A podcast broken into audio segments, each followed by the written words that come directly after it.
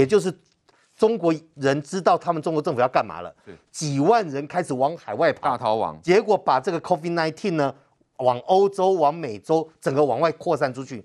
这一波中国目前为止往外移民的、往外跑的，其实量也非常大。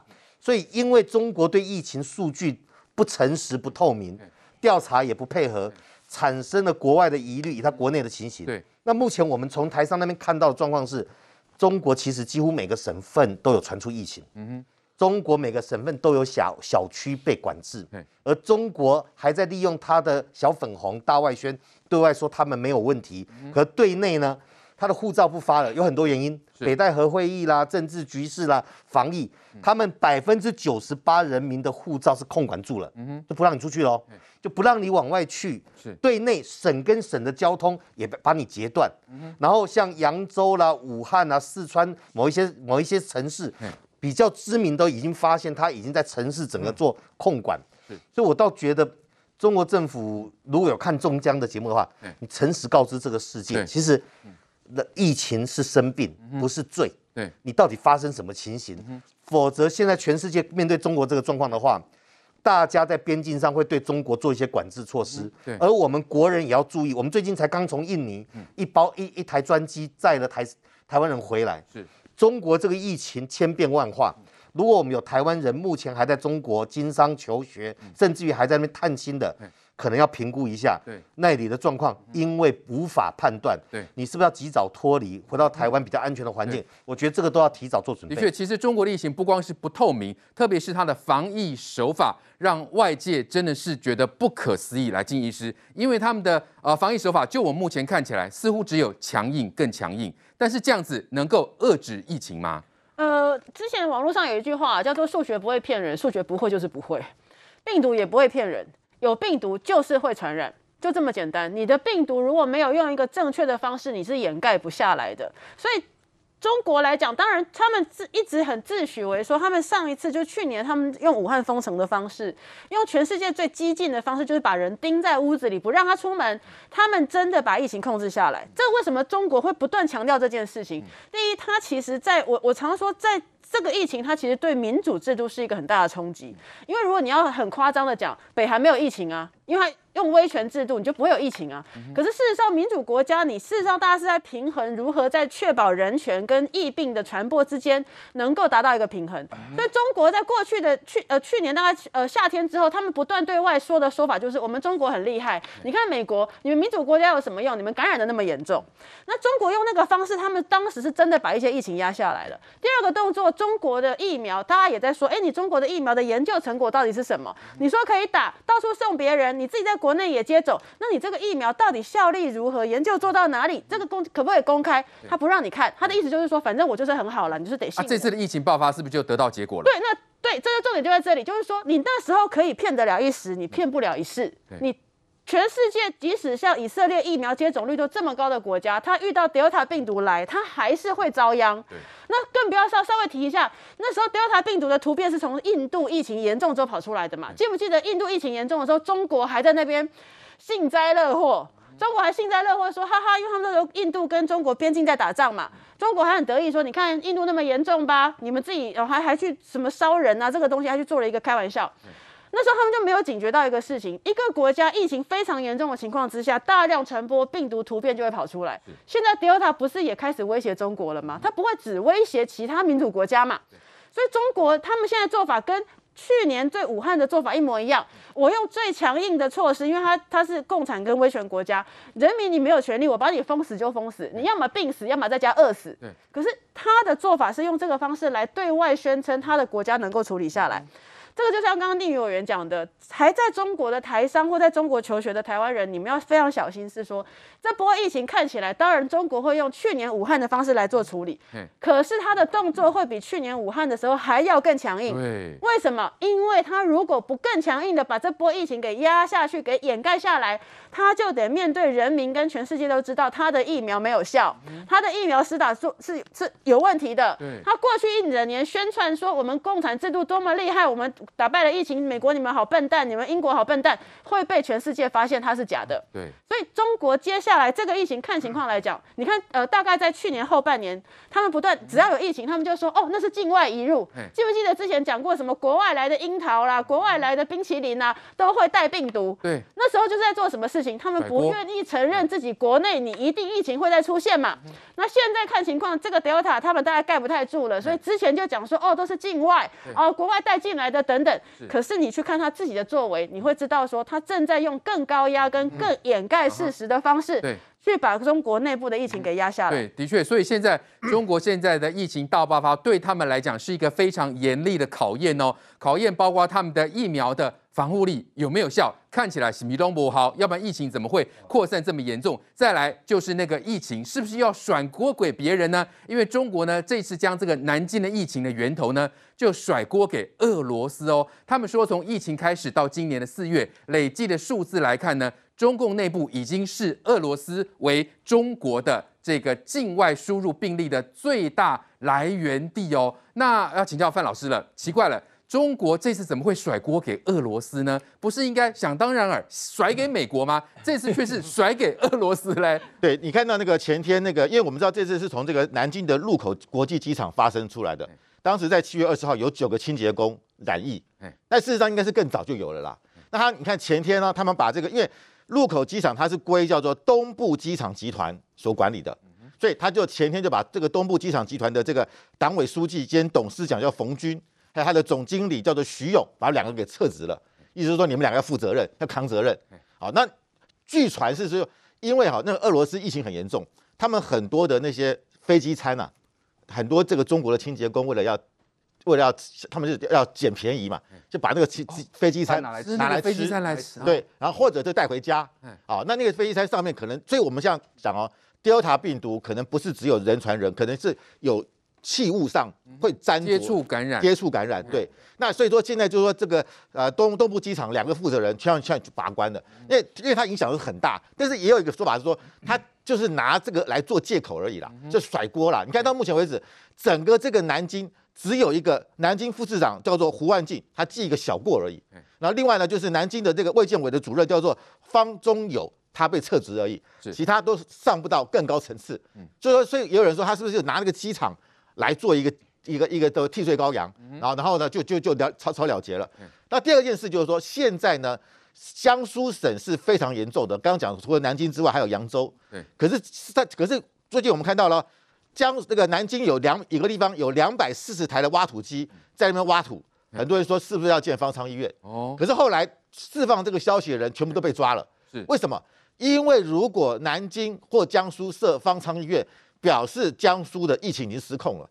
那去年九月八号，习近平才在人民大会堂开大会说。我们的疫情已经控，已经可控可管了。那时候开一个表彰大会，大家记得吗？那个中国的这个防疫专家方方南钟南山，还挂了一个共和国勋章，表示去年九月八号，习近平那个时候说我们已经战胜疫情了，看起来是个谎言。对，所以江苏省要不要盖方舱？如果盖了方舱，表示九月八号那个表彰大会是错的。对，那今年不是这一阵子正在惩处官员吗？对，那但是如果不盖方舱呢？疫情会很严重，因为我们知道江苏省委书记叫娄勤俭。他是习近平一路提拔的，他在二零一零年当过什么？陕西省的副省长，后来升到省长，后来升到陕西省的书记。陕西是谁？是习近平的故乡啊，大家知道吗？所以说能够当到陕西省的书记，这就是习近平一路提拔的。然后他到了从二零一二零一七年，二零一七年才从陕西省委书记对降呃到江苏省委书记。所以对这个娄勤俭，如果他盖了方舱，他打脸习近平。不盖方舱，疫情难控，就变成说两边都不不讨好。就我们看到中国现在就这些官员呢，他为了要保官位，他不敢盖方舱。那就会让江苏的疫情一直不断的扩延，所以你可以看出来，就就是这个这上面的长这这个林省委书记，他根本不是看的，不是不是为了防疫而防疫，而是为了政治而防疫，为了保自己的位置，保自己位置。所以底下的人可能隐匿疫情，隐匿疫情，对，隐匿的非常严重。我们不要忘记啊，现在中国正在召开北戴河会议，对，在河本北戴河，习近平已经已经第一个防疫本来去年九月八号说很厉害，现在已经破功了。破功。第二个疫，你的疫苗完全破功，因为我们知道中国的疫苗，他们它的这个这种所谓的这种啊这种灭活技术，它的抗体浓度不足，是没办法对抗 Delta 病毒。对，所以它的疫苗目前也破功了。哦，所以我们看到做在它的这个国防跟外交两部又在互斗。对，外交国防两部互斗，而且解放军攻竟然敢说我们不想打仗。对。那怎么办呢、啊？哎，哇解放军不想打仗，那搞什么东西？是焦头烂额哎。对啊，然后外交上你看到遭到世界各国对他的一个抵制。对啊，现在连这个呃，不要你讲不要讲美国啦，现在日本啊、欧洲、欧盟全部都来抵制。对，连德国梅克尔下台之后换了新的一个总理，也是强调要跟美国站在一起对抗中国。嗯哼。所以你可以说是什么样？内忧外患。对。更不要讲，你看之前的郑州郑州的这个水灾的问题，对，也是孙春兰去查啊。而且孙春兰。他他是这个国务委员，等于是副总理，他要去查这个这个郑这个郑州的水灾。那我们知道，这郑州他的这个市委书记叫徐立毅，也是习家军，而且郑州是归河南管，河南省的省委书记楼阳生也是习家军。所以你看到就是说，现在呢，河南的问题，南还有还有这个呃这个江苏的问题，都是习家军。那正在召开的是这个北戴河会议。那我问你，反习近平的人会不会趁这个时候？来拿这两个问题来做文章，哇来对习近平进行攻击。而且我们看到了，那个那个李李李克强，总理李克强说要、要这个孙春兰到这个郑州，把这个死亡的事情好好查清楚。嗯、现在说这个死亡是三百零二人，本来说说十几个人，为什么变三百零二人？是，所以越查越多。嗯、哼所以我们看到就是说这两个问题，水灾的问题还没解决，现在疫情的问题还没解决，加上外交的问题，对，加上中国经济的问题，你看最近。很奇怪哦，中国的媒体大量的在在对买很多的这些产业在批评哦，一下哦批评说啊这个不不能电子烟啊伤害人民，一下就说这个白酒会造成致癌，所以你看这个白酒的广这个五粮液啦，什么这个股价狂跌，然后然后就说不可以玩线上游戏啊，所以线上游戏会会伤害呃那个年年轻人，结果你看腾讯的股价也狂跌，然后你看所以卡拉 OK 哦，卡拉 OK 不行，对啊，然后说这个这个医美不行，医美这个不够不够正不够这个自然，医美的股价也狂跌，是不是有人在操作中国的股市？你看。习近平上来之后，曾经发生过一次股市狂跌，那就是江泽民系统的人、曾庆红系统的人他们在操作。对，所以现在你看到很奇怪哦，中国媒体不断，哎，媒体是党党在管的，为什么最近媒体不断针对很多，还有连补习班都在批评，说补习班这个造成这个家长的这个负担过重。结果在补习班上课，公安冲到教室，把那个老师从讲台上抓下来，你你觉得不可思议的事情。所以为什么这一连串针对各种不同的产业进行这种攻击，然后造成股市狂跌？我觉得这背后或许也有江泽民跟曾庆红他们在操作。虽然江泽民年纪很大了，可是他的他的徒子徒孙，他们现在这种反习的势力，趁着北戴河会议，现在正在如火如荼在。好，这看起来真的是习近平搞到内外交迫啊！明显看起来整个。的局势非常不利啊，那还包括你看，在这种情况下，全球都要围中了。他现在连唯一的俄罗斯好像是好朋友，也要得罪吗？也要甩锅给俄罗斯吗？中俄不是很好吗？那你现在把责任又推给他，哎，那搞到全世界没有朋友。当然，在内政的部分，维稳先处理好了。现在你内部的过后跟顾到外口的朋友，内部你包括郑州水患，他们在调查相关的责任归属嘛，还有包括疫情到底能不能起来。我举我简单讲好了啦，我我在大陆有些台商朋友去工作，那一些有一些真的说逼不得已了，还有美工哎呀得探多少钱？很多我一些台商朋友，他们是做基层的干部，他们一个月的月薪大概台呃那个人民币一万块，大概台币五万多六万，嘿我我就这啦，不是那种高干的，就很中间那一些，他们从去年到现在没有回来过了哦。刚给你过年那么多啊，他们打了两剂了。他们我因为他们有把他们的健康码给我看，他们打的国药跟科兴，他们是混打。那他们很期待今年过年得来嘛？现在包括我看所有的报道，当然就说对于国际期刊对医学报道，就说认为说大陆国药跟科兴对 Delta 病毒是 防疫力是不足的嘛，就说大家有疑虑的，所以现在就说大陆现在疫情第这一波感感觉有点起来了。现在大陆每天呢，大概都是一到两一到两百例的那个，就说 Delta 病毒的病例，可是他们公布的外界对他们的数据显然是认为是有问题的啦。那我可能他救了，那我可能有高有有可能是更高嘛。所以接下来说，对台商这些就很煎熬啊。阿贝，你哪边得来班总？你让他不回来吗？还是会来比照其他的？当然回来在十四天再隔离这一些。啊，对了，因贵你又要多十四天提早回来，那就一个问题哎。那当然，现在大陆疫情会起来有几个原因啊，就是说它内部没有控管好嘛，群聚的问题。不知道前几天不是之前打麻将群聚了？嗯、那第二个，到底说他们的疫苗，国产疫苗科兴跟跟那个跟跟国药到底防护力足不足？大陆现在要面临的是这些问题啊，所以我觉得他们有一点。领导阶层，你包括中央的那一些，有点焦头烂额啦。嗯，对。从水患啊，包括疫情又再起来，他们的面临面临的问题，对。他们有时候当然当然把这些把坏消息压下去，可是他们能处理好吗？对。没有处理好，我觉得最后我要讲说，刚刚我有特别提醒哦，大陆如果不好的话，周边国家一定不好啊。嗯、这些台商一定会回来嘛，因为大大部分都会流动，中秋节可能还还可以控管好。嗯、啊，你过年能动一卖得来吗？所以我觉得说两岸。往来那么密集的过程中哦，大陆如果不好，台湾这个你怎么去处理？我觉得真的我们要谨慎。我们当然希望中国疫情能够控制住，但现在看起来是不是一发不可收拾？来，国栋哥，看看这情势代志对习近平来讲是极大的挑战的。钟佳，他这一波疫情是很难控制的，因为他这个疫情的爆发不是在人数多寡、确诊率多高，是在它蔓延的城市，三十一个省、一百五十七个城市全部都有。不大像是第一波那个武汉肺炎发生的时候，是守在那个地方，守在湖北，守在武汉，就近附近几个小城乡城市而已嘛。这一波是全面的，三十一个省市，哎，对呀、啊，哦，一百多五十几个小城市也都有啊。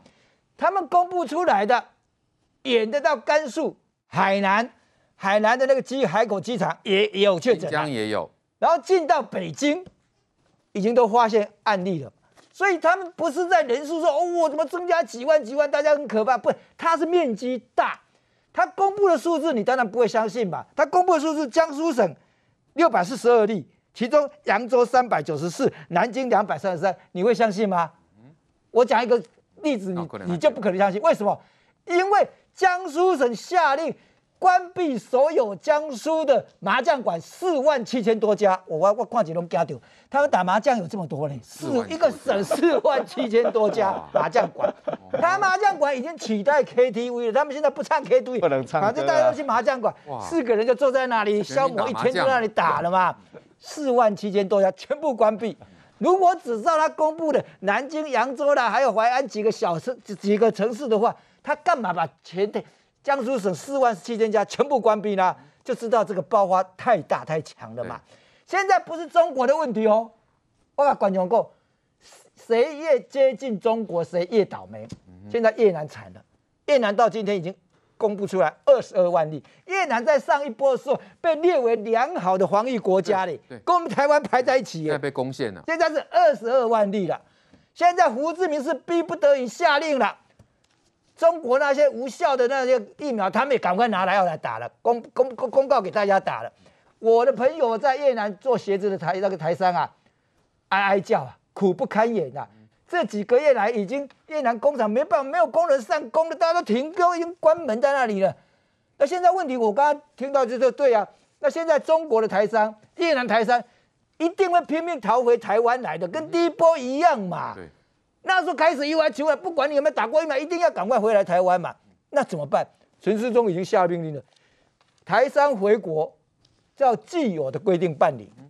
既有规定就上次那一个既有规定，你要怎么处理都有一个规定在嘛。所以我说，中国的这一波疫情这么严重的时候，我们看不出他的政府是怎么处理这个东西的。你说盖荒山验海干什么？你不能再隐瞒了。这个疫情如果你再隐瞒下去的话，我相信他的。中国的高干可能自己都受不了了，为什么呢？因为现在全世界在注意，一他们一直在制造假新闻。最近制造了一个假新闻，说是瑞士有一个生物学家公开出来讲，说这个武汉肺炎跟这个他们这个研病毒研究所没有关系，他还在制造这些假信息耶。对，他现在南京的想甩给俄国，上次的是想一个美国美军去武汉的时候感染给他们，传染给他们。他什么都可以甩，但是到目前，周围的国家大家都已经被他处理感染到这这么严重了，所以我有时候在看这件事情，台湾今天势力连续几天都是这个样子的时候，我们真的很庆幸啊，我们防疫中心的这些能力，这些人辛苦，以及全民在这里共同在防守这个的时候，你看那个中国，如果这样爆发开来的时候，哎，他很多城市根本不会理。不会理你什么。现在已经到幼童开始十几岁小孩子就开始一定要检测要施打疫苗了，已经全面性。而且国栋哥他们现在加强思想教育，哎，习近平是要列入必修，哎。英文不小学生那个禁考英文，然后呢要开这个习近平思想，这个年代只能用这样子。这样，这个年代已经跟过去毛泽东年代不一样。过去毛泽东可以治好你的病，可以拿红雨毛雨露可以那个摇一摇，你都来得及吗？现在虽然够细命啊，现在科技这么发达，通信这么富这么多了，手机嘛，你用这一套想要洗脑他是不可能的嘛，所以他才会用强制的。盯住你家人们不给你出来，怎么着，全部都弄得到这样子。可是你再给他洗脑有什么用？病感染了以后，你再怎么洗脑他都没有办法恢复的。所以我说中国的这一套，真是让人家觉得说可怕到极点了。你是人民的生命是说算什么东西呢？到今天你不但没有，我刚刚已经前面讲过了，他的国药集团现在鼓励打第三剂。哎，中国打疫苗，国药集团的疫苗是打了十十八亿。剂次哎，十七八亿剂，十八亿耶，那你还覆盖率不是等于就百分之百了吗？对呀、啊，不好，所以他现在鼓励说，二两剂也没有用，你要打第三剂。他假如打第三剂会增强增强你的抗体，增强你的免疫力，而且没有不好的反作用，讲的好像真的一样。那他是这个把这个如果当成习近平的这种教科书的话，我是想中国人怎么这么倒霉呢？好，所以中国疫情这么严重情况之下，一般民众应该是虽然够细苗来。范老师，这个时候呢，要去加强习近平思想，来得及吗？对，这个是非常不可思议。都什么时代的还在搞这种个人崇拜？现在中国各个大学在设立习近平思想研究所或者研究中心，连什么北大清华都要成立。那我们知道毛泽东也没有成立毛泽东思想研究所啊。邓小平也没有啊，江泽民、胡锦涛都没有啊，唯独习近平，唯独习近平，而且这是非常，而且习近平有什么思想？啊，不，有那个那个呃，这个中国那个前组织部部长李锐啊，他前前一阵才去世，他一百零三岁去世，他是习近平，他是开他是跟习近平的父亲习仲勋是好朋友，他说习近平的思的教育程度只有小学程度，所以他有什么思想呢？对，都是别人帮他写的嘛。啊，另外禁止上海是我们知道过过去是海派文化是最洋化的地方。竟然禁止小学期末考英文呢？对，竟然把英文当作是敌国的语言呢？不准使用。这不可思议。中国现在的大学已经禁止使用原文书了。嗯，原文书都不能用啊，只是因为它是英文啊。哇，你像很多像像医学都是很先进的，这当然要参考国外的资料啊。那不准用英文，这是完全是一个跟跟那个满清末年这种闭关锁国有什么不同？对，所以我说，我觉得就是说，中国现在已经走到一个非常的极端，然后搞各种崇崇拜，我觉得。